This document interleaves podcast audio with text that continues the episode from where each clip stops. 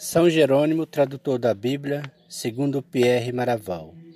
Em nome do Pai, do Filho e do Espírito Santo. Amém. Vinde, Espírito Santo, encher os corações dos vossos fiéis e acender neles o fogo do vosso amor.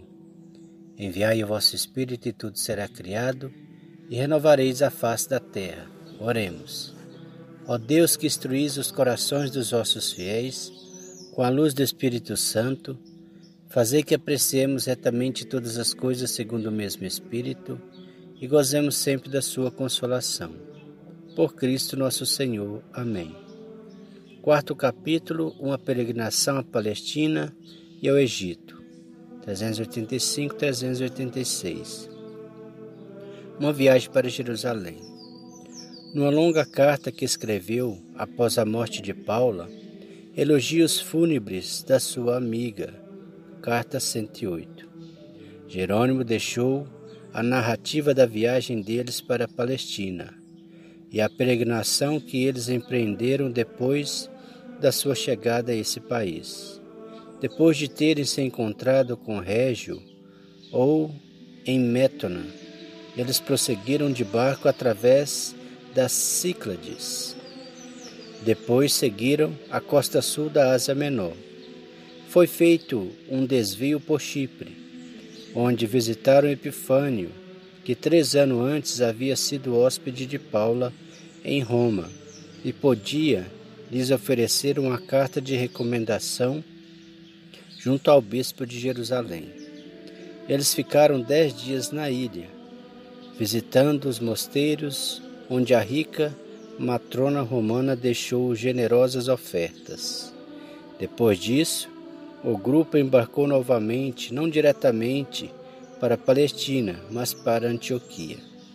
Jerônimo, padre dessa igreja, precisava rever o seu bispo e obter dele autorização para ir a Jerusalém.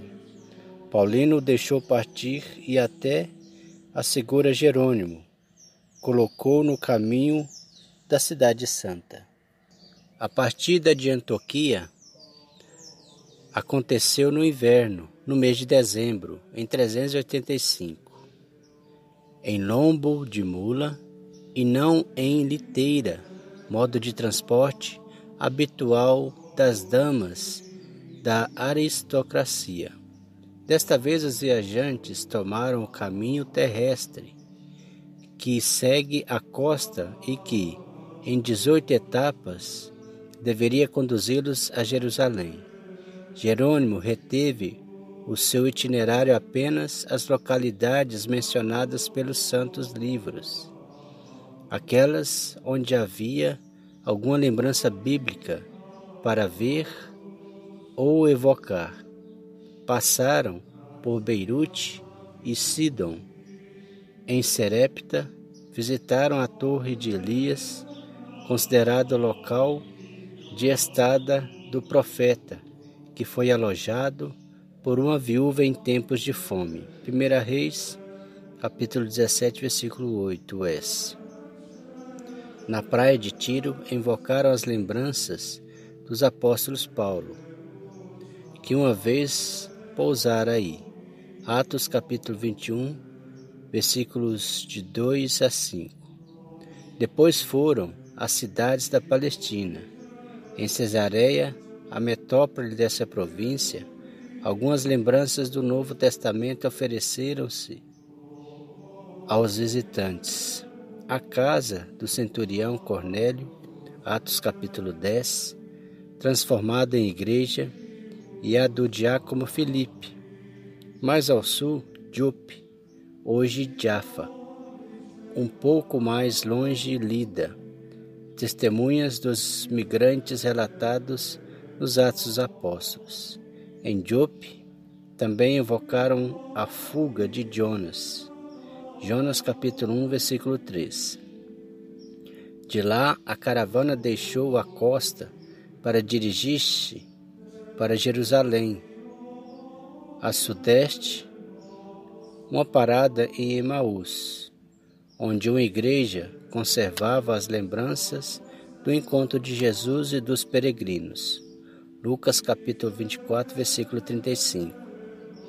Vários outros lugares dessa região, nem sempre visitados, mas evocados, quando eles passavam por perto, lembravam outras passagens do Antigo Testamento. Bet-Oron, Ailon, Gabaon, Gabaá, mencionadas todas, Jerônimo não consegue impedir-se de ostentar um pouco da sua erudição bíblica. Jerusalém. Enfim, Jerusalém, onde eles chegaram debaixo de muito frio. Nessa cidade estava instalado há alguns anos um amigo de juventude de Jerônimo, o Fino, e depois de uma estada no Egito dirigia agora um mosteiro de homens situados no Monte das Oliveiras, enquanto que uma outra grande dama romana, Melânia, dirigia não longe dali um mosteiro de mulheres. Eles hospedavam os peregrinos ilustres da Cidade Santa, particularmente os que vinham do Ocidente. No entanto, não foi aí que ficaram hospedados Jerônimo e Paula, e podemos nos perguntar se o frio mencionado por Jerônimo é verdade que numa época que estava brigado com Rufino. Não concerne também a acolhida recebida de seu antigo amigo. Paula, em todo o, o, o caso, recusou o alojamento oficial que lhe havia feito preparado por procônsul da Palestina, que tinha relações com sua família, e se alojou numa humilde cela, mas sobretudo na companhia de Jerônimo e de todos os que haviam viajado com ela.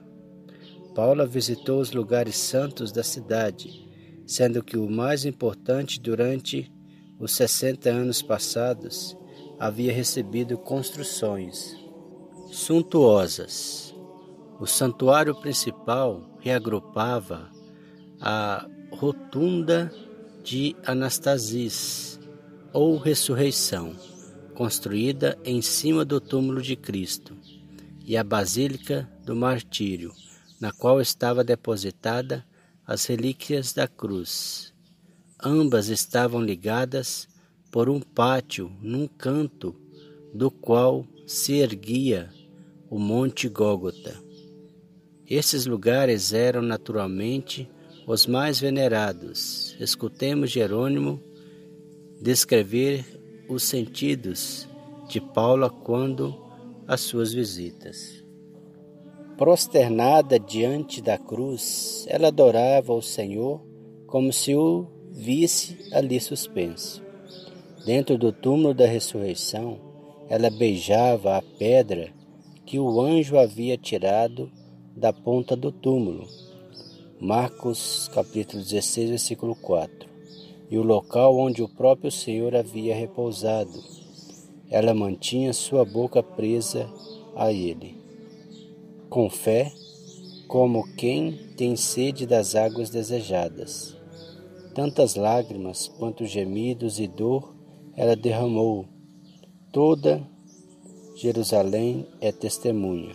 Testemunha é o próprio Senhor a quem ela dirigia sua prece. Carta 108, capítulo 9.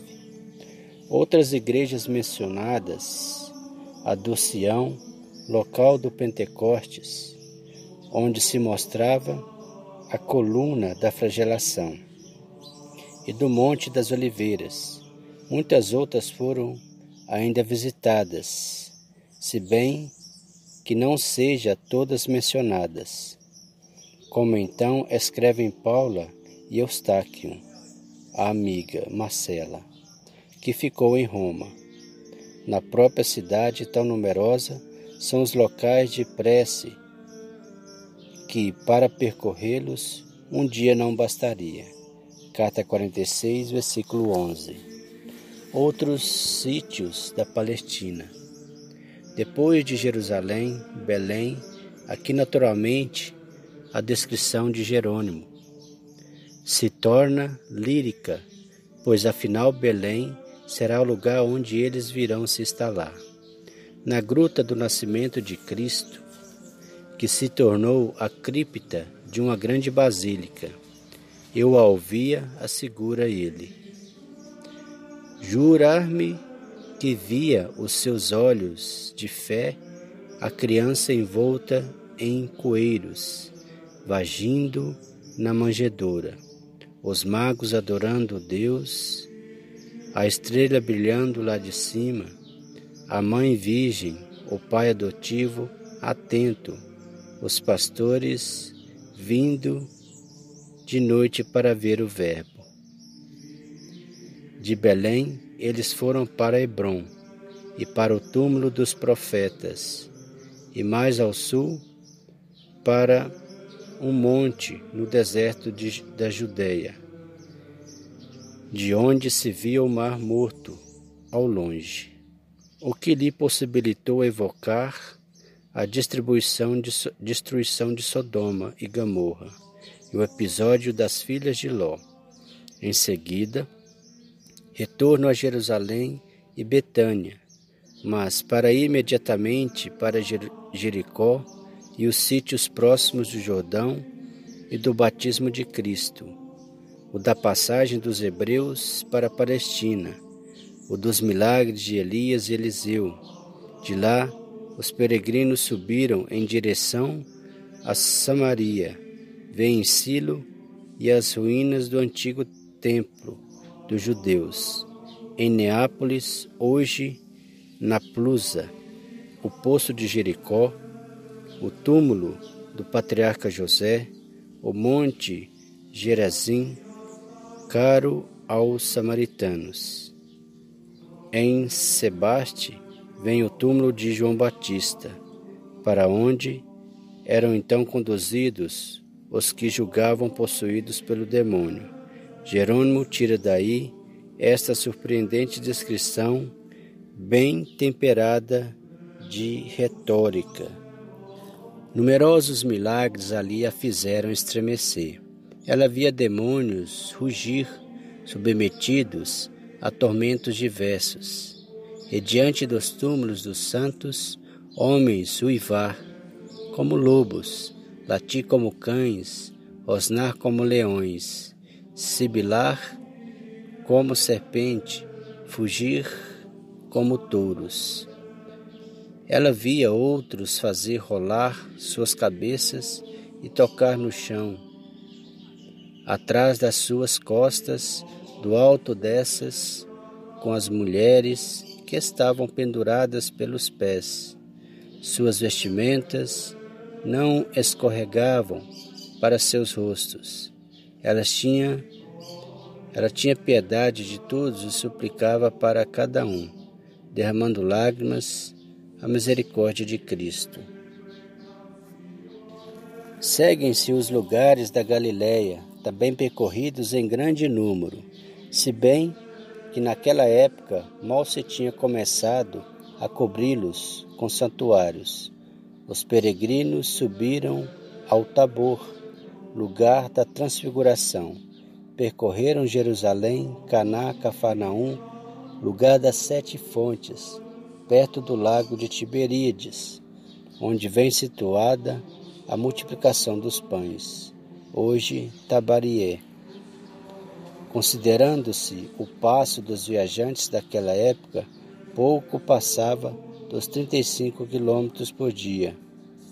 Supõe-se que foram várias semanas de viagem. Paula dá provas da mesma energia e da mesma sede de lugares santos que a peregrina Egéria. Também ela vinha do Ocidente e que percorrera esses locais apenas dois ou três anos antes. A viagem ao Egito. Depois de ter visto a Galiléia, Jerônimo e Paula voltaram novamente para Jerusalém. Mas é para imediatamente partir para o Egito que é então considerado o berço da vida monástica. A viagem de ida faz-se por Eleuterópolis e Gaza, depois pelo caminho que costeia o mar, por praias de areia movediça que escapam sobre os pés dos viajantes na imensa solidão. No deserto, encontram-se no Egito alguns lugares bíblicos, a terra de Gesem, onde haviam se estabelecido os hebreus, no templo da opressão pelo faraó, as planícies de Tanis, onde são situadas os milagres de Moisés, mas os peregrinos têm por meta principal ver os monges, e por isso eles vão às montanhas de Nítria, a 40 quilômetros do sul de Alexandria. Paula, por ser uma grande dama, portadora de ricas esmolas, é recebida em toda parte com banho de moças que a rodeiam. Apesar de todas as reservas que os textos monásticos daquela época fazem contra a acolhida de pessoas do sexo feminino, Jerônimo assegura até que ela teve vontade de morar lá, entre tantos milhares de monges, e que estes estavam dispostos a recebê-la.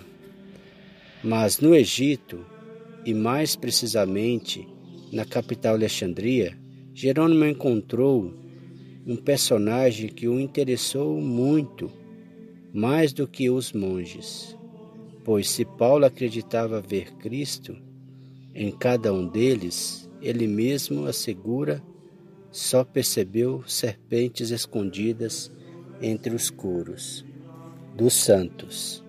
Pelo menos é que ele diria alguns anos mais tarde, durante a crise origenista. Estes personagens é Dídimo, o cego, diretor da escola catequética de Alexandria, um homem muito erudito. Então, septuagenário, Dídimo é um discípulo fiel de Orígenes e o considerava mais um mestre das igrejas, depois dos apóstolos, fórmula que Jerônimo imitará. Todavia, ele sabe que este mestre é contestado e dá provas de prudência ao utilizá-lo. Nos seus comentários bíblicos, Dídimo comumente começa falando no sentido literal da escritura, mas prefere de longe o seu sentido alegórico. É assim que, para citar apenas esse exemplo, cada salmo para ele relaciona-se diretamente com Cristo.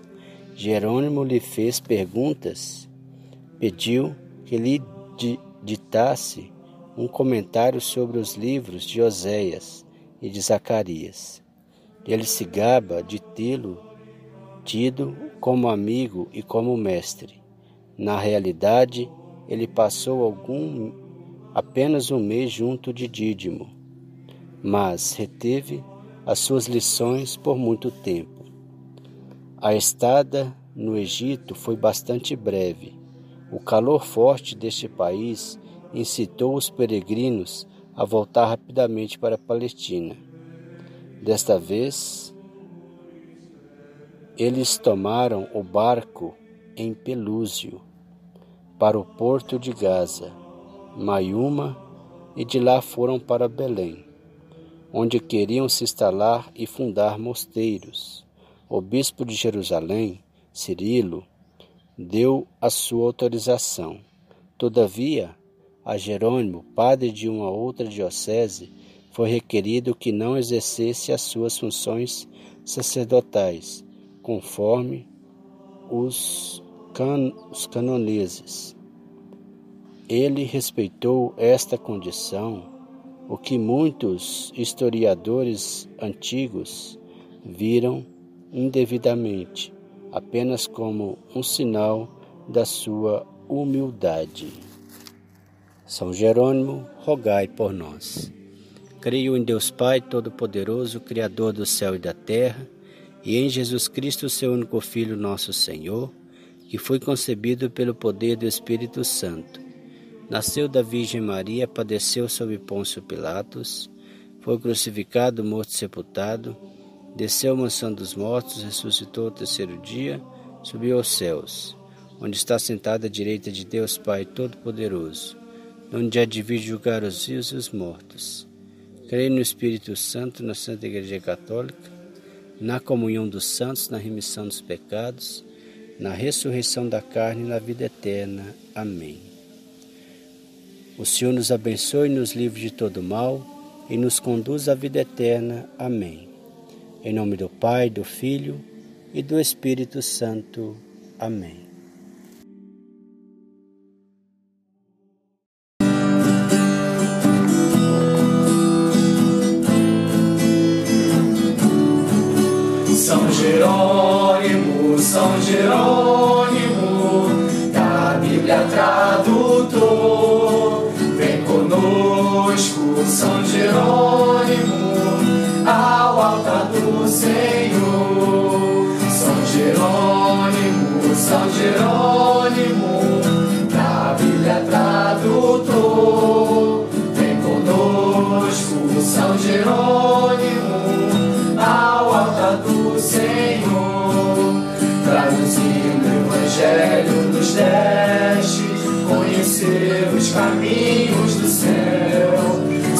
Também, bom velhinho, intérprete, mensageiro dos homens de Deus.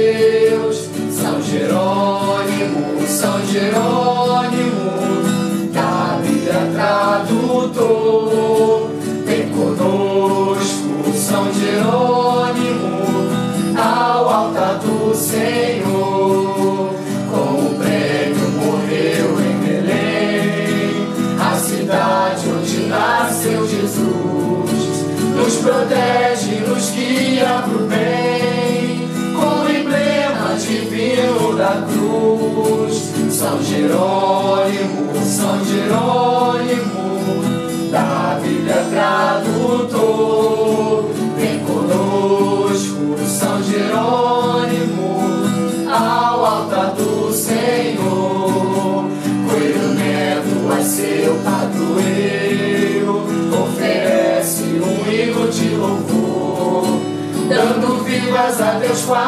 Verdadeiro, ao Espírito e Jesus Redentor. São Jerônimo, São Jerônimo, da Bíblia tradutor, vem conosco, São Jerônimo, ao altar do Senhor. São Jerônimo.